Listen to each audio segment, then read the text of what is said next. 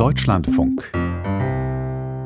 Die beiden nächsten Gäste stellt Ihnen äh, die Kollegin Christine Heuer vor und ich darf vielleicht ein paar Worte zu ihr selber sagen. Ich war ähm, vor 25 Jahren eine aufgeregte Volontärin im Studio Bonn. Da war Christine schon Korrespondentin und ich noch Anfängerin. Sie war schon dauernd on air und dauernd live und irgendwie auch ganz rundum informiert. War dann kurz, nee, nee, mach ruhig weiter, ich rede einfach, das bin ich gewöhnt. Ähm, war schon Korrespondentin in Nordrhein-Westfalen dazwischen. Ähm, einige andere Stationen hat sie gemacht und viele werden sie vermutlich als Moderatorin der Informationen am Morgen kennen und höchstwahrscheinlich Wolfgang Schäuble auch. Und jetzt gibt es das Gesicht zur Stimme, Christine Heuer und ihr Panel. Dankeschön. Vielen Dank, Bettina Schmieding. Ja, wir äh, haben hier zwei Männer auf dem Podium sitzen, die man eigentlich gar nicht vorstellen muss, aber das gehört sich schon, ein paar Worte über jeden zu sagen. Wolfgang Schäuble ist seit 1972 im Deutschen Bundestag. Er ist der dienstälteste Parlamentarier, nicht nur im Bundestag, dessen Präsident er ist, sondern äh, in ganz Deutschland. Er war Bundesinnenminister, er war Bundesfinanzminister, er war Vorsitzender der CDU und der Unionsfraktion.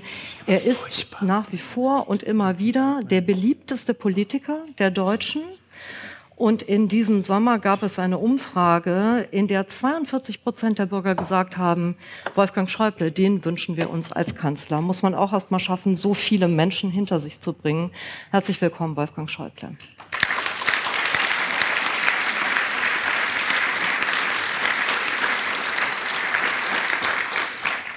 Und Robert Menasse muss man eigentlich auch nicht vorstellen, Schriftsteller, Essayist. Er wünscht sich eine europäische Republik und er hat äh, 2013 zusammen mit Ulrike Gero, der Politikwissenschaftlerin Ulrike Gero, die auch hier bei uns ist, äh, ein Manifest geschrieben für die Europäische Republik. Es wird in diesen Tagen äh, geben ein, das European Balcony Project. Da wird diese Europäische Republik von geschichtsträchtigen Balkonen in Europa ausgerufen. Und natürlich ist Robert Menasse Autor von Die Hauptstadt, dem Roman, dem Brüssel-EU-Roman, für den er mit dem Deutschen Buchpreis ausgezeichnet wurde. Herzlich willkommen, Robert Menasse.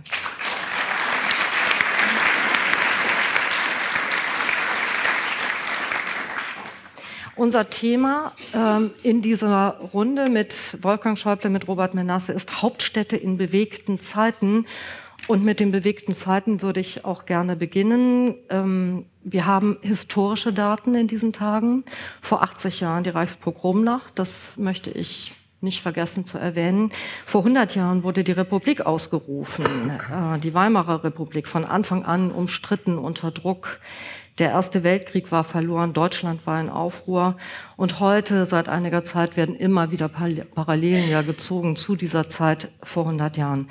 Robert Menasse, erleben Sie heute wieder so etwas wie eine Zeitenwende?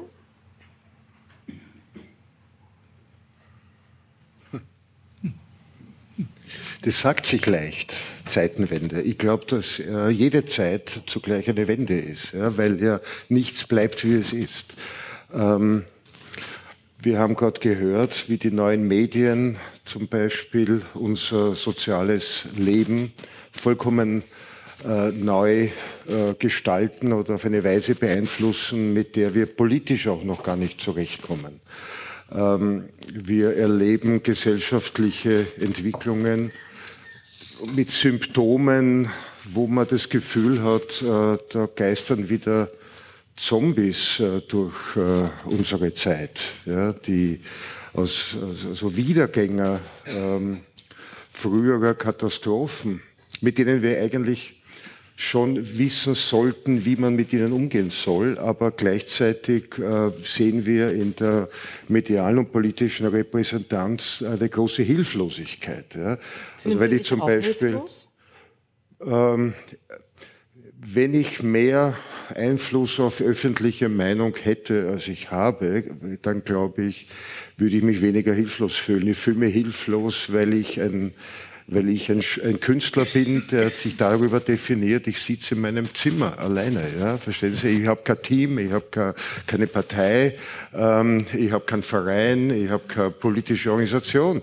Ähm, aber mir fällt auf, dass eben in dieser, wenn Sie es so nennen wollen, Zeitenwende, die, die, ähm, ich glaube, Zeitenwenden äh, glaubt man immer dann zu haben, wenn es ähm, äh, viele verschiedene Interpretationen der Zeitgenossenschaft gibt. Also keine einhellige Ansicht. Also was ich jetzt haben wir Wiederaufbau, Wirtschaftswunder oder jetzt haben wir Bildungsoffensive, sozialdemokratisches Jahrzehnt und so weiter.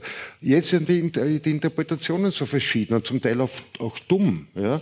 Also wenn ich zum Beispiel mit einem Satz, wenn ich das noch sagen darf, ja, wenn ich zum Beispiel immer wieder höre, ich weiß gar nicht, ob das, ich glaube in Deutschland ist es ja auch, aber immer wieder höre ich, ja, es erinnert alles ein bisschen gespenstisch an die 20er und Anfang 30er Jahre. Ja? Ich finde das vollkommen dumm. Ja? Man kann damit eine Stimmung herbei äh, fantasieren, aber es entspricht nicht der Realität. Wenn man eine parallele historische ziehen will, dann eher mit dem Jahr 1913. 1913 waren von 48 bis 13 in weiten Teilen Europas Friede, 70 Jahre Friede ein enormer Globalisierungsschub, Welthandel, technologische, äh, technische Revolution, Dampfmaschine, Lokomotive, Automobile und äh, Fernschreiber äh, und so weiter. Die Leute haben gesagt, das geht mir zu schnell, das ist alles furchtbar, wie, wie, wie kenne ich mich mhm. da aus? Ja, 1930.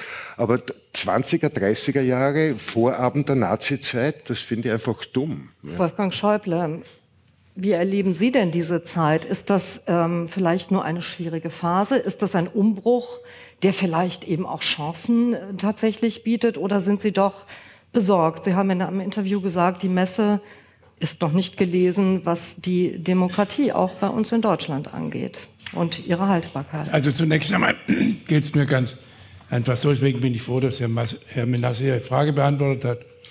Zeitenwende ist irgendwo immer. Und wir neigen immer dazu, die Gegenwart zu besonders dramatisch zu sehen. Gemessen an früheren Zeiten, wenn man es vergleicht, äh, geht es uns so gut wie eigentlich nie. Auch, ich würde auch lieber heute leben als 1913. Nicht? Ja, ist so. Und äh, wenn man das objektiv sieht, nun nützt das nichts. Man hat das Gefühl, ja, das Tempo der Veränderungen scheint sich beschleunigt zu haben. Da hat wahrscheinlich die technologische Entwicklung mit der Informations- und Kommunikationstechnologie sehr viel zu tun und deswegen sind wirklich beachtliche Umbrüche. Aber auf der anderen Seite, dadurch entsteht auch so ein Klima von scheinbarer Aufgeregtheit, was ja schon deswegen merkwürdig ist, wenn Sie Meinungsumfragen analysieren, dann jedenfalls in Deutschland, hat es selten so viel Zufriedenheit mit der eigenen Lage wie mit der Lage des Landes gegeben. Allerdings die Erwartung der Regierenden, dass sie deswegen noch brav gewählt werden, die hat sich ja. damit auch überhaupt nicht bestätigt. Ja, und deswegen ist es so, ich sage immer, Obama hat es doch schön gesagt in seiner Abschiedsrede. Die einzige Gefahr für die Demokratie, das können Sie aber für viele andere Dinge auch nehmen, ist, dass wir sie für gegeben ansehen. Und damit das nicht alles, damit wir nicht glauben, die Kultur sei erst in Amerika erfunden worden oder von Obama. Nichts gegen Obama.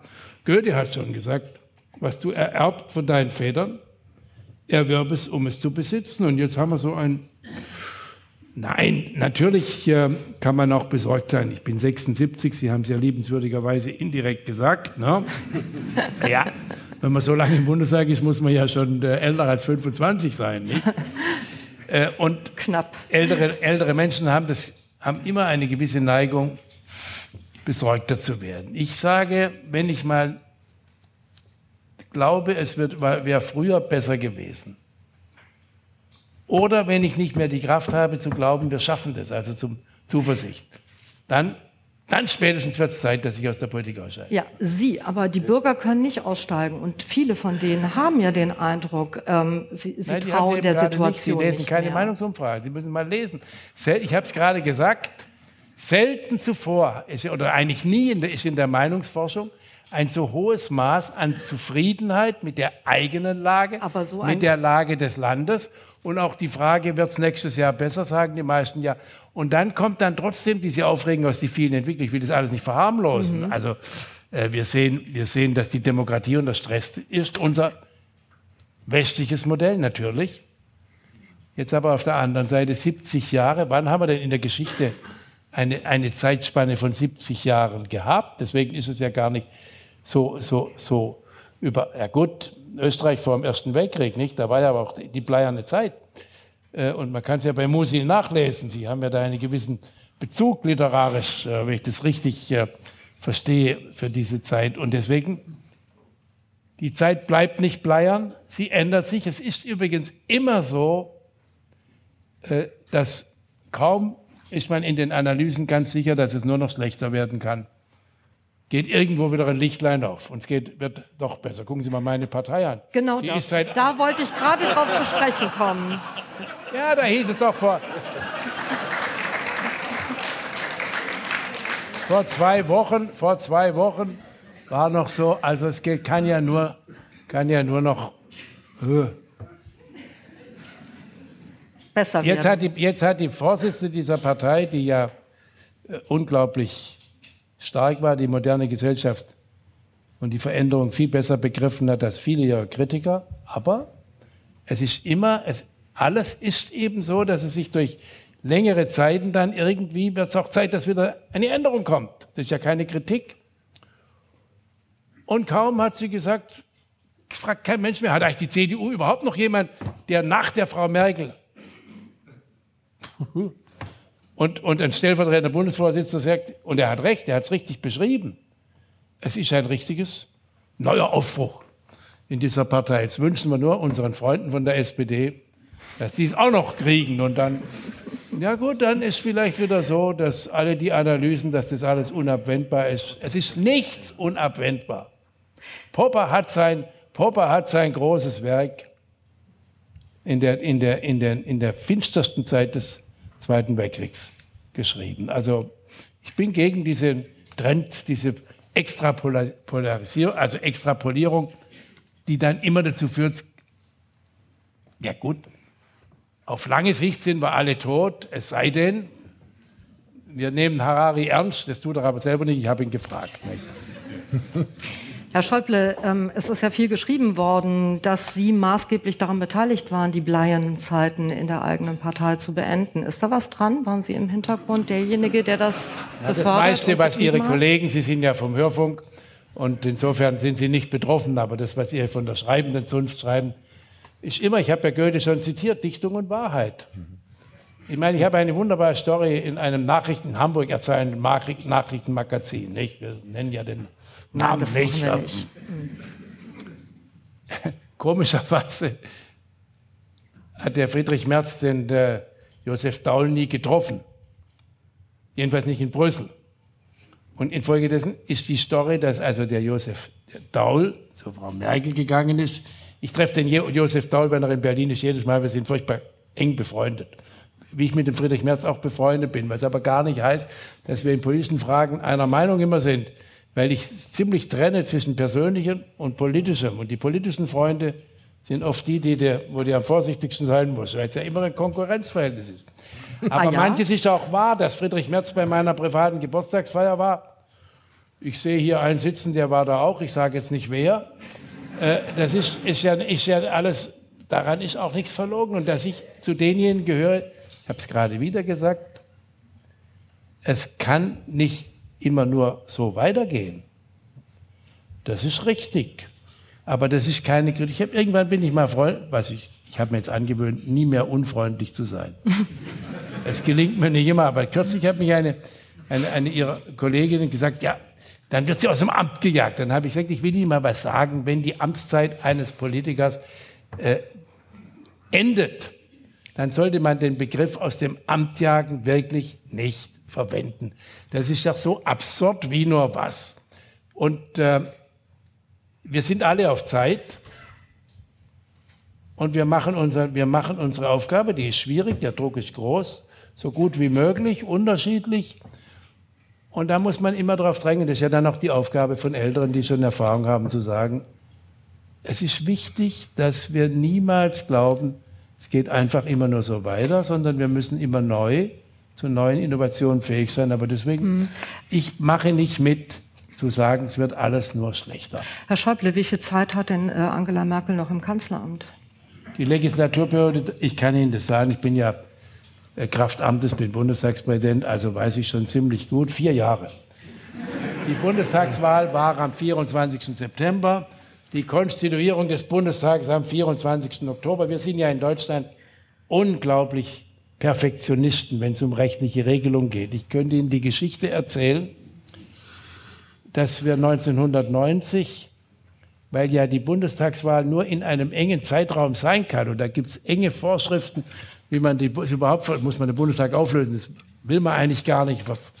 Hat das Verfassungsgericht auch.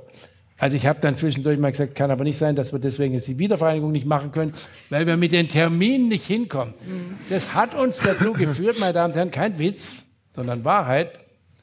Wir mussten das Wahlrecht für die erste gemeinsame Bundestagswahl im vereinten Deutschland, die war am 2. Dezember 1990, ich lag im Krankenhaus, äh, in einem Staatsvertrag mit der DDR machen, den das, vor dem Einigungsvertrag gab es einen Vertrag über das Wahlrecht für eine gemeinsame Bundestagswahl.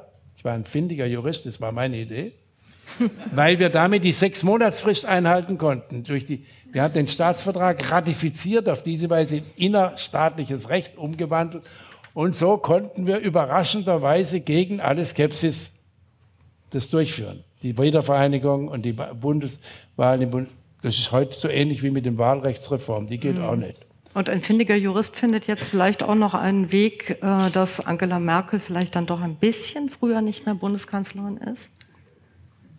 Ich kann Ihnen nochmal die Rechtslage nach dem, Bundestag, äh, nach dem Bundesgrundgesetz erläutern. Ja, weil das Grundgesetz, und das ist klug, das habe ich übrigens nach dem Scheitern von Jamaika, das habe ich so oft öffentlich gesagt, ich, war mein Rat, macht mach Minderheitenregierung aus einer Reihe von Gründen, so wie ich die Lage beurteilt habe. Es war auch eine gewisse Fürsorge gegenüber der SPD. Und na gut. Nein, kein Witz. Wie soll sich die SPD in der Großen Koalition erholen? Das ist nicht so einfach. Und ich habe dann auch gesagt, die, das Grundgesetz hat ja aus den Erfahrungen von Weimar die Stellung des Bundeskanzlers. Im Grundgesetz ist die Sprache der Bundeskanzler. Also ich bin genderpolitisch korrekt, aber es ist halt das Grundgesetz. Äh, wenn er einmal gewählt ist, kann er nur aus dem Amt ausscheiden, entweder wenn er selber sagt, entscheidet, ich macht irgendwas, äh, oder indem ein anderes, ein anderer Person, eine wählbare Person, also deutsche Staatsangehörigkeit, äh, zum, mit der absoluten Mehrheit der Mitglieder des Bundestags zum Bundeskanzler gewählt wird. Das ist in einem Bundestag, wenn es einen Koalitionswechsel gibt wie 1982, kann es sein. In dem jetzigen ist es theoretisch ohne die Mitwirkung von Angela Merkel ausgeschlossen. Den Rest müssen Sie sie selber fragen. Nichts leichter als das. finden Sie sie nicht. Machen wir, genau. Ich laufe gleich einfach nach der Diskussion rüber. Ähm, Robert Menasses Roman Die Hauptstadt darüber möchte ich sprechen. Darin dreht sich alles um Karrieren und Machtspiele, um die großen Ideen, die dann aber zerrieben werden im Klein-Klein, im Closed Shop äh, in der Europäischen Kommission. Eine klassische Blase. Wir sprechen über Hauptstädte, Brüssel, wir sprechen aber auch über Berlin. Äh, macht die Politik sich äh, selber kaputt gerade? Indem sie sich die großen Ideen entzieht? Ja, das ist wieder so eine große Frage. Äh, lassen Sie mir einfach anschließen an das, was der Herr ja. Schäuble gesagt hat. Also das ist ja ein Gespräch, nicht, Bitte was wir da führen. Ähm, äh, mich interessiert es sehr, die deutsche Innenpolitik. Das mhm. war auch jetzt wieder für mich sehr spannend, diese Fragen und wie Sie darauf geantwortet haben. Ähm, ich bin das nicht unbedingt, also was das Niveau betrifft, von Österreich gewohnt. Ähm, Oh, das würde ich jetzt und, zurückweisen. Und naja, aber jedenfalls, es interessiert mich aber auch deshalb, weil deutsche Politik und deutsche Innenpolitik auch für mich als Österreicher Innenpolitik ist. Und zwar einfach aus dem einfachen Grund, weil ich mich auch als europäischer Bürger sehe und daher gar nicht anders kann, als mit Sorge oder mit Vergnügen zu beobachten, was ähm, zum Beispiel in Deutschland geschieht, aus einem Flaggschiff der Europäischen Union. Und ähm, wissen Sie, ich, ich sage es eigentlich mehr mit, mit Sorge. Ich bin immer dankbar und froh, wenn dieses Tandem funktioniert, Deutschland-Frankreich, in der Weiterentwicklung der Europäischen Union, weil es offenbar zumindest lange Zeit gar nicht anders denkbar war, dass dieses, diese Union sich weiterentwickelt. Aber ich bin trotzdem der Meinung, dass man immer wieder daran erinnern sollte, dass die Europäische Union auch deshalb gegründet wurde, und entwickelt wurde, dass Deutschland nie wieder in Europa einen Führungsanspruch hat, aber auch keine andere Nation. Und ich glaube, äh, dass das die große Zukunftsfrage in Europa sein wird, wie man diesen Kontinent so demokratisiert, dass wir nicht einfach in unseren kleinen Ländern sitzend nervös fragen, ähm, was macht Deutschland? Oder befürchten, wenn ich es Grieche bin zum Beispiel, ja, was beschließt der Herr Schäuble als Finanzminister? Ähm, äh, es geht um, in, um, die Zukunft, also wirklich äh, in der Zukunft um genau diese Überwindung dieser, dieser Situation. Und ich glaube, dass sehr, sehr viele Menschen in Europa auch deshalb die gegenwärtige Situation so als Krise empfinden, weil sie das Gefühl haben, eigentlich als europäische Bürger und Bürgerinnen gar nicht die wirklichen Bürgerrechte zu haben, die mit dem Begriff Bürger verbunden sind. Also zum Beispiel Gleichheit vor dem Recht, ja, ähm, also einen gemeinsamen Rechtszustand. Sie sind Jurist, Sie wissen, wie, wie, unbedingt notwendig das ist. Es ist doch ein Skandal, das sage ich Ihnen als Österreicher, das würde ich Ihnen als Grieche sagen, das sage ich Ihnen als Ungar, das sage ich Ihnen als Rumäne. Es ist ein Skandal, dass wir uns alle Bürger und Bürgerinnen nennen können, aber je nach dem zufälligen Geburtsort verschieden hohe Steuern zahlen, verschieden guten Zugang zu Bildungsinstitutionen haben, äh, verschieden gutes soziales Netz äh, zur Verfügung haben, verschieden gute Altersabsicherung äh, und, und, und, eine, und bei, bei Wahlen ähm, eine Stimme, die nicht gleich viel wert ist wie eine andere Stimme eines anderen Bürgers, je nachdem, wo er zufällig aus der Welt gekommen ist. Das heißt, ähm, wenn auch Sie, Herr Schäuble, gesagt haben, also der, die Gefahr für die Demokratie heute, wie, also, wie ähm, gehen wir damit um oder wie sehen wir diese Gefahr überhaupt? Ich sage Ihnen, was die größte Gefahr für die Demokratie ist. Wenn sie sich nicht weiterentwickelt. Mhm. Wenn sie als Modell starr wird. Mhm. Und das starre Demokratiemodell, mit dem wir heute leben, arbeiten und das wir auch verteidigen. Und ich sage Ihnen jetzt fälschlicherweise verteidigen, ist die nationale Demokratie. Und wir werden die großen Herausforderungen der Zukunft nur bewältigen können, ja, die nämlich längst transnational sind. Die Finanzströme, die ökologischen Probleme, die Sicherheitsfragen, die Wertschöpfungsketten und so weiter. Das sind ja lauter transnationale Phänomene. Wenn wir die auch transnational, also übernational oder supranational in Gemeinschaftsentscheidungen managen können. Und da hilft keine noch so gute, noch so stabile, noch so bewunderte nationale Demokratie mehr. Und je mehr wir die verteidigen, umso mehr bedrohen wir, bedrohen wir eigentlich die Demokratisierung mhm. äh, und die Krisenbewältigung auf diesem Kontinent. Herr Menasse, Herr Schäuble, Herr Schäuble nickt. Heißt das, Herr Schäuble, Sie sind jetzt auch für die Europäische Republik? Kann man damit vielleicht auch die Bürger wieder begeistern? Oder ja, wie geht das? Ich meine, ich würde auch gerne an dem anknüpfen, was, was Herr Menase gesagt hat. Und ich halte da vieles davon, stimme dem in vielem zu. Die, die ein bisschen näher die deutsche Innenpolitik kennen, wissen, dass wir eine Parlamentsbeteiligungsgesetzgebung an europäischen Rettungswerken haben, die die strengste in Europa ist nicht gemacht worden von einer Koalition von CDU, CSU und FDP, um einen Finanzminister, den man im Verdacht hatte, zu romantisch pro-europäisch zu sein, einzuhegen. Punkt eins. Punkt zwei. Jetzt kommt ihr, jetzt kommt ihr, was Sie am Anfang gesagt haben. Da unter, da, ich bin in der Sache nicht von Ihnen so furchtbar weit weg, obwohl ich davor warne, alles so ganz einheitlich zu machen. Wir hatten gestern im Bundestag eine Debatte über einheitliche Lebensverhältnisse in Deutschland. Und ich kann nur sagen, um Gottes Willen, äh, wenn wir die Vielfalt in Deutschland dadurch sagen, dass überall alles dasselbe ist, ist das auch nicht so toll. Das die Rahmenbedingungen. Ja, was, was, sind Rahmenbedingungen? Sie sind ziemlich sehr ins Detail gegangen, mit allem Respekt. Ich würde den Kommunen als kommunale Selbstverwaltung schon das Recht geben, selber zu entscheiden, welche, ein bisschen, welche Steuern sie erheben und wenn nicht. Und nicht sagen, alle dieselben Steuern, sonst sind wir nicht die gleichen Bürger. Sie sitzen in der, haben Sie gesagt, stimmt nicht, aber Sie haben es gesagt, in der Studierstube allein.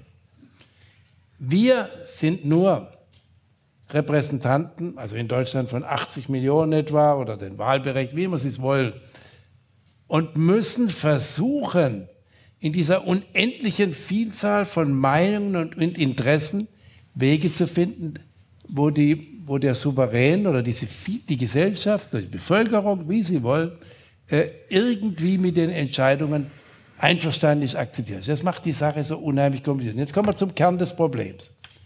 Ich würde mir Europa so ähnlich vorstellen, jetzt politisch, wie Sie es literarisch sagen. Aber ich habe in den letzten Jahrzehnten lernen müssen, dass eine relevante Zahl der Bevölkerung in den meisten Mitgliedsländern diese meine Meinung, also wir wählen ein Europäisches Parlament, das trifft die Entscheidung, wir wählen eine europäische Regierung, so nicht teilt. Und das muss ich auch respektieren. Die Katalonen haben sich gegen die spanische Zentrale. Die Schotten wollen da.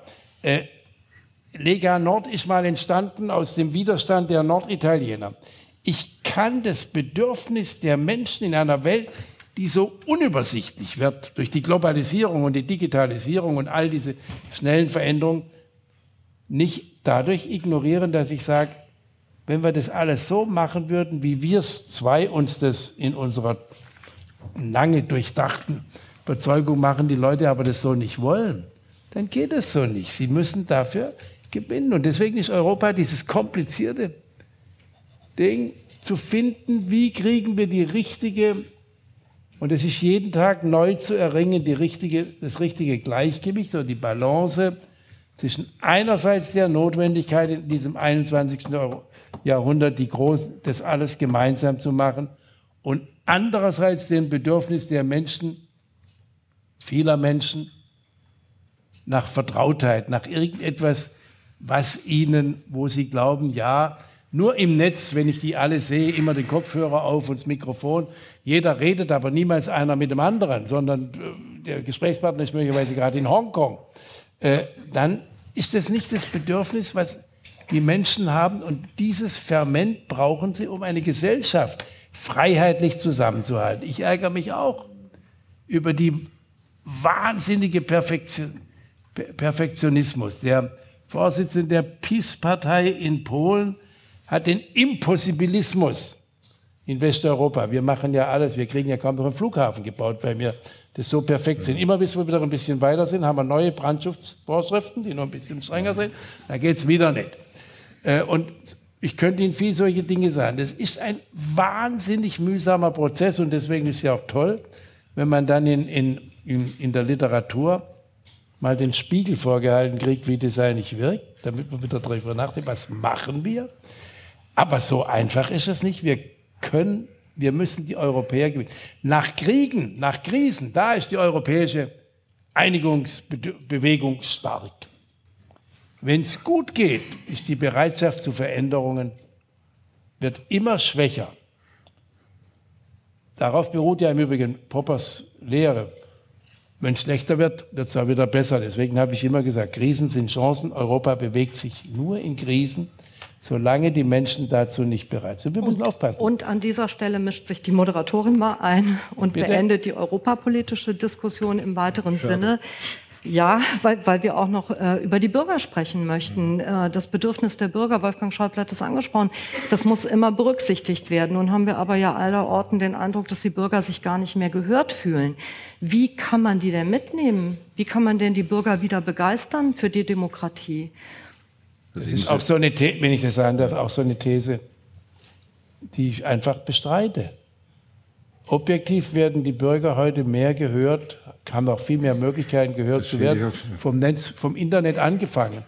Und Facebook und soziale Netzwerke zwei, als je Monate zuvor. Gedauert. Trotzdem redet ein Journalist nach dem anderen und am Schluss glauben wir es alle danach. So wenig gehört wie heute sind die Bürger noch nie worden. Das ist doch stimmt einfach mit der Wirklichkeit nicht überein. In Chemnitz hat es zwei Monate gedauert, bis der Bundespräsident gekommen ist. Die Bürger wundern sich über äh, eine Politik, äh, in der der Automobilindustrie immer noch weiter äh, Zugeständnisse gemacht werden, obwohl da ein Betrug am Bürger auch vor, am Verbraucher vorgelegt, vorgelegen hat. Das sind doch alles Dinge, ähm, das ist ja, ist ja nicht frei erfunden von den Medien, dass das die Bürger sehr unzufrieden macht. Wie, wie wollen Sie denn da wieder rankommen? Ich habe nur Ihrer These widersprochen, dass die Bürger so wenig Möglichkeiten hm. wie nie haben, gehört zu werden.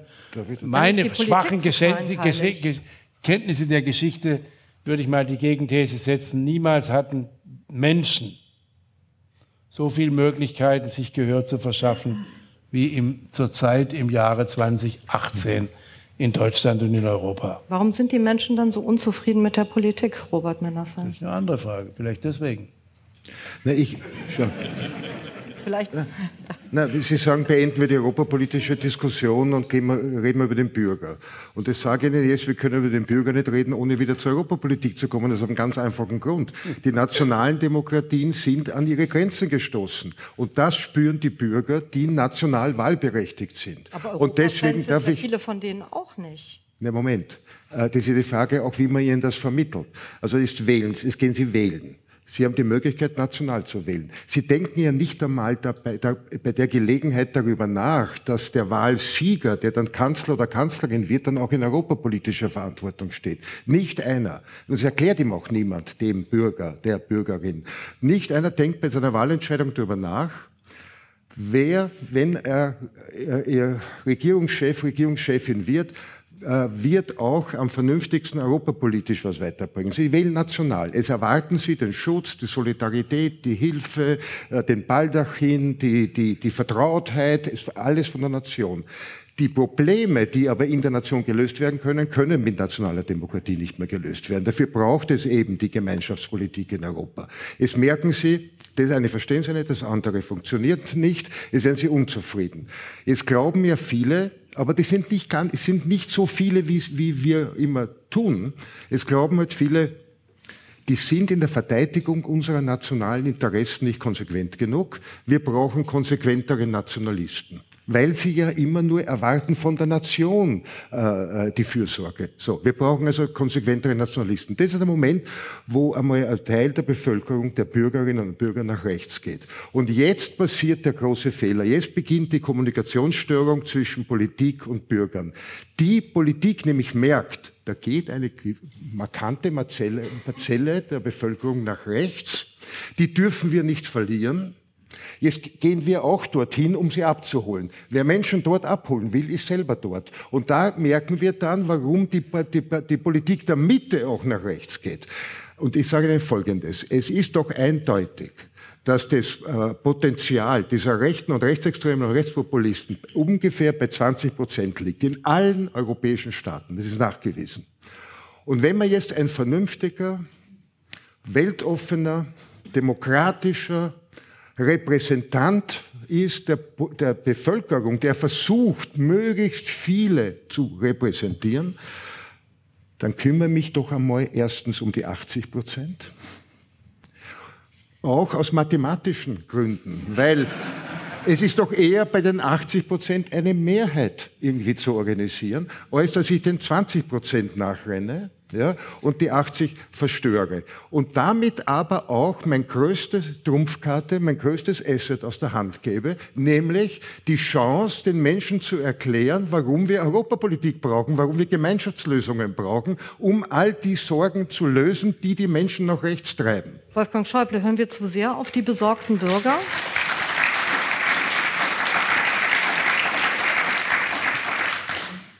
Nein, überhaupt nicht. Äh, nur die Bürger sind unterschiedlich besorgt. Ich habe es ja schon gesagt, ich kann, auch nicht, ich kann auch nicht so einfach ignorieren, wenn Menschen sagen, auf mich hört ja keiner. Deswegen kann man auch nicht sagen, na 20 Prozent, mit denen tun wir gar nicht. Natürlich müssen, wir, natürlich müssen wir denen überzeugen, wir, was Politik machen muss, ist, sie muss selber Ideen entwickeln, was sie für richtig hält. Die Ideen sind unterschiedlich. Deswegen gibt es einen Wettbewerb in der Demokratie. Und dafür muss man werben und dafür, darum muss man streiten. und dann gewinnt man Mehrheiten oder man gewinnt keine Mehrheiten. Es gibt ja nichts in der deutschen Debatte, gab es über Jahrzehnte kein schlechteres äh, oder wenig gefährlichere Argumente für Parteien, als wenn man gesagt hat, die gewinnen bei der nächsten Wahl eine absolute Mehrheit. Ja, Journalisten haben damit auch daran mitgewirkt. Das war so ungefähr das Schlimmste. Also wie man immer Koalition. Koalition heißen aber, dass man sich einigen muss zwischen solchen, die dann vor der Wahl unterschiedliche Dinge versprochen haben. Dann heißt ja, sie, die halten ja gar nicht, was sie versprochen haben. Ich muss aber. Ich habe 80 Millionen verschiedene Meinungen und 80 Millionen verschiedene Interessen und ich muss daraus Entscheidungen, die von fast 80 Millionen irgendwie als akzeptabel, fair empfunden werden, konstruieren. Das ist das komplizierte Gebilde dieser Demokratie. Die Piraten haben es mal vor ein paar Jahren, die hatten ja mal das, äh, die Vorstellung, wir machen alles, jeden Tag über alles abstimmen, kann man mit Hilfe des, der äh, IKT machen. Das ist kläglich schiefgegangen. Politik, deswegen machen wir seit zweieinhalbtausend Jahren Politik im Wege der Repräsentation.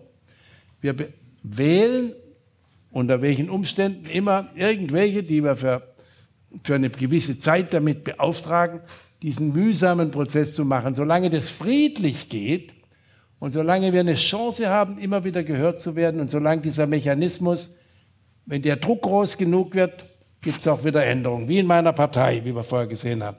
Solange bin ich noch nicht pessimistisch, dass wir das schaffen. Ich glaube auch, Herr Benasse, dass wir mehr Europa brauchen und ich will europäische Entscheidungen durch eine europäische Regierung, ein europäisches Parlament und die gewählt haben.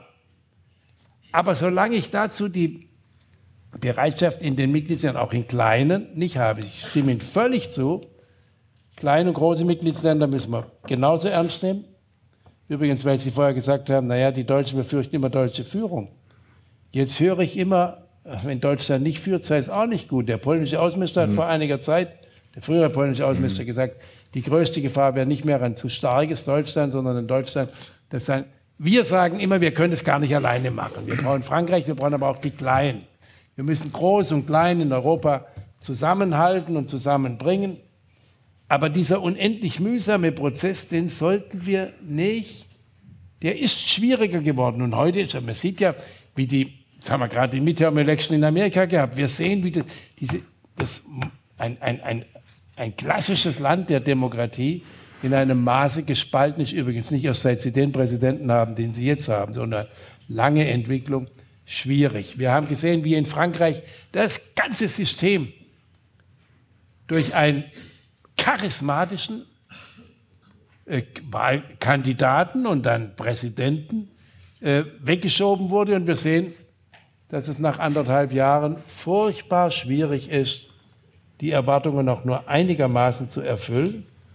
Und dazwischen bewegen wir uns. Und deswegen sage ich ja nur, ich bestreite die Kritik nicht, nehme die auch ernst, die enthält aber noch keine Antwort, aber ich bestreite mit, und da werde ich ja unfreundlich, wie Sie gesehen haben, wenn daraus die Schlussfolgerung gelacht wird, es ist, wird alles immer schwieriger, alles immer schlechter. Nein, aber, es ist nichts unabwendbar. Und ich bin auch nicht sicher, dass wir uns damit abführen müssen, dass wir 20 Prozent Rechtsextreme in Deutschland haben. Ja. Überhaupt nicht. Nein, aber man darf, aber nicht auf Sie, man darf Sie nicht versuchen, ab, das, das, ist so wichtig. Lassen Sie mich da, lassen ja, ein Gespräch Bitte führen. Jemand, ähm, äh, ich, ich, bin es nicht gewohnt äh, von, von, von, Literatenkreisen, dass ich immer moderiert werde, ja? wenn sich eh ein Gespräch ergibt.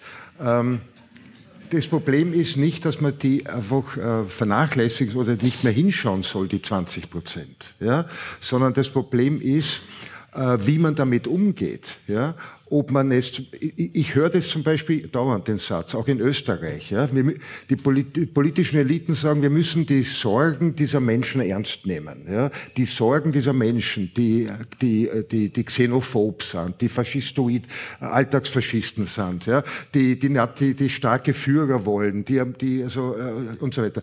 Wir müssen die Sorgen dieser Menschen ernst nehmen, wir müssen auf sie zugehen, wir müssen ihnen sagen, hast du eh recht. Nein, ja? wir müssen ihnen sagen, du hast nicht recht. Wir müssen die Sorgen, aber warum sagt kein Mensch, kein Politiker sagt, er muss meine Sorgen ernst nehmen. Ich habe Sorgen. Ich habe Sorgen vor einem Rechtsruck, ich habe Sorgen vor einer Entdemokratisierung der Gesellschaften, ich habe Sorgen vor einer Faschisierung weiter Teile der, der Population. Ich habe Sorgen. Kein Politiker hat jemals zu mir gesagt, ich muss die Sorgen vom Herrn Menasse ernst nehmen. Herr, ja? Herr Menasse,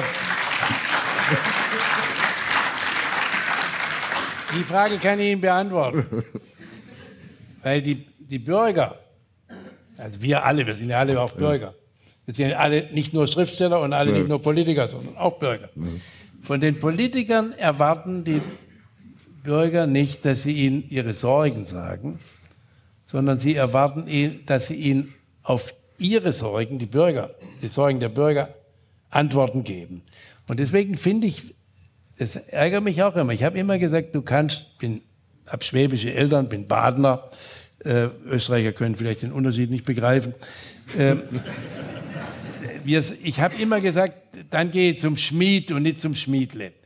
Ich kann Extreme nicht dadurch bekämpfen, dass ich äh, erfolgreich, dass ich ihnen verbal versuche, Konkurrenz zu machen, sondern ich muss die Leute ernst nehmen. Es ist nicht jeder, der sagt, es kann so nicht weitergehen und wir haben zu viel, äh, zu wenig Sicherheit im Lande, obwohl auch die Wahrnehmung objektiv auch noch ein bisschen hinter, zu hinterfragen ist, aber darauf kommt es ja auch nicht an. Politik ist im Wesentlichen, was die Leute wahrnehmen. Aber ich muss denen dann nicht sagen, du hast recht, sondern ich sage, ich nehme deine Sorgen ernst. Aber ich sage dir jetzt mal, warum ich glaube, dass der Weg der richtige ist. Wir haben gerade im Bundestag, ich bin eigentlich ja, habe es dem Detjen schon gesagt, ich darf eigentlich gar nicht hier sein, wir haben ja Plenum. Aber über die Debatte über den Pakt der Vereinten Nationen, über, über Migration, wo es einen Antrag gibt, man soll das ablehnen, wo Österreich im Übrigen gesagt hat, sie wollen nicht zeichnen. Wir haben am Dienstag in dieser komischen Fraktion der CDU-CSU, der ich seit 46 Jahren angehöre, darüber diskutiert. Da gab es auch so eine Stimmung, ja, wir haben so einen Shitsturm in den Medien, so viele Mails und, und, und, und dagegen und, und, und. Denn der hat natürlich, haben die Länder, die sagen, wir, wir unterzeichnen nicht, eine Lawine breit gedreht. Dann haben wir in der Fraktion intensiv diskutiert und haben beschlossen, wir stellen einen Antrag im Bundestag, warum dieser Pakt richtig ist, um den Menschen zu erklären, dass wir natürlich die Sorgen ernst nehmen, aber sie brauchen sich gar keine machen. Der Pakt pflichtet uns zu nichts, was wir nicht sowieso machen. Aber er hilft vielleicht ein kleiner Schritt, dass andere in anderen Teilen der Welt auch ein bisschen mehr in die Richtung gehen. Und das ist die Form, wie ich finde, wir müssen Sorgen ernst nehmen. Aber Ihre Schwesternpartei in Österreich? Die wäre vor 20 Jahren vom Verfassungsschutz observiert ja. worden für die Herr, Politik, die Sie Herr, Mena, Herr Menasse, äh, Sie dürfen den Bundestagspräsidenten nicht, nicht, nicht von ihm verlangen, dass er zu innenpolitischen Problemen in Österreich teilnimmt. Wissen Sie, ich war, ich habe immer die Neigung, Antwort, Antworten zu geben, indem ich so tue, als rede ich von was anderem. In Österreich haben Sie, Sie haben ja schon mal eine bleierne Zeit gehabt, also nach Musil. Und das war eine jahrzehntelange, immerwährende große Koalition. Schwarz-Rot mit mhm. all den Erscheinungen, über die ich gar nicht reden will. Das können Sie auch besser.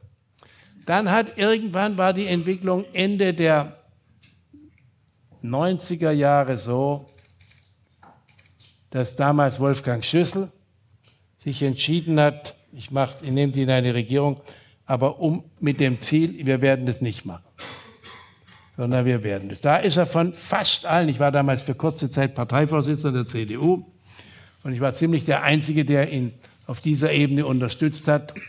Und er hat es aber, er hat recht behalten, er hat diesen Prozess, dass die FPÖ immer, immer stärker wurde, so hieß die damals, glaube ich, gebremst und abgebrochen. Es gab eine Riesenerregung unter Führung von Herrn Chirac und Herrn Schröder. Herr Chirac hat das aus innenpolitischen Gründen gemacht aber das ist alles geschenkt. Jetzt, nach der letzten Wahl, ich, ich lese ja Zeitungen, war doch auch wiederum so, oder vor der letzten Wahl schon, wenn Sebastian Kurz mit dieser Partei nicht eine Koalition gemacht hätte, dann hätte die SPÖ mit der Partei eine Koalition gemacht.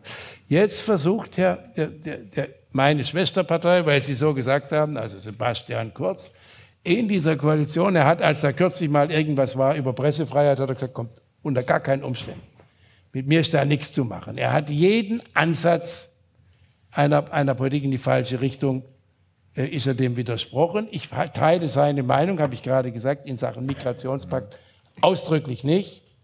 Aber Medienpolitik. So, und Entschuldigung, und jetzt mischt sich die Moderatorin doch noch mal ins Gespräch der beiden großen Männer Nein, ich ein. muss wir gehen, müssen, ich muss gehen. Ja, Sie müssen gehen und wir müssen zum Ende kommen dieser Diskussion. Ähm, vielleicht, wenn wir es ganz kurz machen mit einem Schlusswort. Wir haben sehr viel jetzt über Europa gesprochen. Äh, Sie haben vom mühsamen Ringen der Politik viel erzählt, Wolfgang Schäuble. Ähm, vielleicht äh, ist es auch ein Bedürfnis in der Gesellschaft, auch in der Politik, Emotion zu spüren. Wir hatten eine große Nachkriegserzählung für Europa, deren Wirkmächtigkeit nach vieler Beobachtung verblasst. Wenn ich Sie beide um ein kurzes Schlusswort bitte, warum brauchen wir Europa? Was ist die Leidenschaft, äh, die Sie bei den Bürgern für dieses Projekt wecken wollen? Und Sie, soll ich? Sie. Danke. Bitte. Na, ich würde, ich versuche immer den Menschen zu sagen, erstens mal, guck mal, so gut wie es uns heute geht, das hab ich, haben Sie gerade erlebt, haben wir, das verdanken wir übrigens Europa. Wir würden doch nicht hier sitzen ohne die europäische Einigung. Wir haben die Wiedervereinigung nicht aus Bonn gemacht. Und selbst die friedliche Revolution mit allem Respekt der DDR, da war lange vorher Solidarność in Polen und so, ohne diese Entwicklung, dass Europa zusammen will. Punkt eins. Und alles andere. Zweitens, wir leben in einer Zeit, wo wir, ob es uns gefällt oder nicht, wenn es konkret wird, gefällt es uns nämlich nicht, von Entwicklungen in anderen Teilen der Welt in einem Maße beeinflusst werden, wie es früher in dem, jedenfalls die Menschen so nicht empfunden haben, nicht mal 1913. Deswegen müssen wir stärker darauf dringen, dieser Welt, die aber so ist, wie sie ist, mit China und mit Brasilien und Argentinien und was immer, Indien und sonst wo und, und Trump und was sie wollen, um daraus schrittweise machen. Da können wir vieles in Europa überhaupt nur hinkriegen, wenn wir es gemeinsam machen. Aber dazu müssen wir dann auch Respekt haben gegenüber den Kleinen. Mein Vorgänger hat gesagt, er schickt die Kavallerie nach Luxemburg und, und in die Schweiz. Das hat er als Spaß gemeint, aber die haben blödsinnigerweise den Spaß nicht verstanden. Ich habe das geändert. Äh, wir, müssen wir müssen wieder und wieder dafür werben, dass wir in der richtigen Weise, aber um diesen Wohlstand, den wir, die Sicherheit, die wir heute haben, für unsere Kinder und Kindeskinder auch zu ermöglichen. Das ist gar nicht so einfach zu sagen, aber dafür arbeiten wir heute. Brauchen wir mehr europäische Gemeinsamkeit, müssen auch mehr Verantwortung übernehmen, können nicht immer nur auf die Amerikaner hoffen, dass die am Ende dann doch irgendwo das balancieren. Und wenn wir das richtig machen und uns von Enttäuschungen nicht abbringen lassen und immer wieder, dann kann man dafür, davon die Menschen auch überzeugen. Aber Jetzt sage ich als letzte Bemerkung, ich habe mir angewöhnt, obwohl es mir schwerfällt, zu sagen, die Demokratie beruht auch auf dem Prinzip, dass ich nicht immer Recht habe und akzeptieren muss, dass die Leute es anders sehen. Und dann ringe ich trotzdem darum, mich im Streit mit ihnen durchzusetzen. Ja, da haben wir schon wieder eine Gemeinsamkeit. Ich bin auch der Meinung, dass sie nicht immer Recht haben. Ja? Aber äh, ich weiß auch nicht, ob ich immer recht habe, aber, aber ich weiß eines, dass im Hinblick, also ähm, zum Beispiel, wenn wir noch einmal zum Schlusswort auf Europapolitik zu sprechen kommen, äh, warum ist die, wo, ganz kurz, ja, ich sage es mit Jean Monnet, dann wissen Sie alles. In Europa geht es nicht darum, äh, Staaten zu integrieren, sondern Bürger zu einen. Und deswegen die Europäische Republik. Das ist der Begriff für die Souveränität der Bürgerinnen und Bürger bei gleichen Rahmenbedingungen, wo jeder nach seiner Sprache, seiner Kultur und seiner Mentalität sein Glück suchen kann, ist ein schönes Narrativ, kann man erklären und da kann man auch denen antworten, die sagen, ja, aber wir haben kein Narrativ mehr, wenn ich das schon höre, kein Narrativ. Sie haben es jetzt. Sehr gut.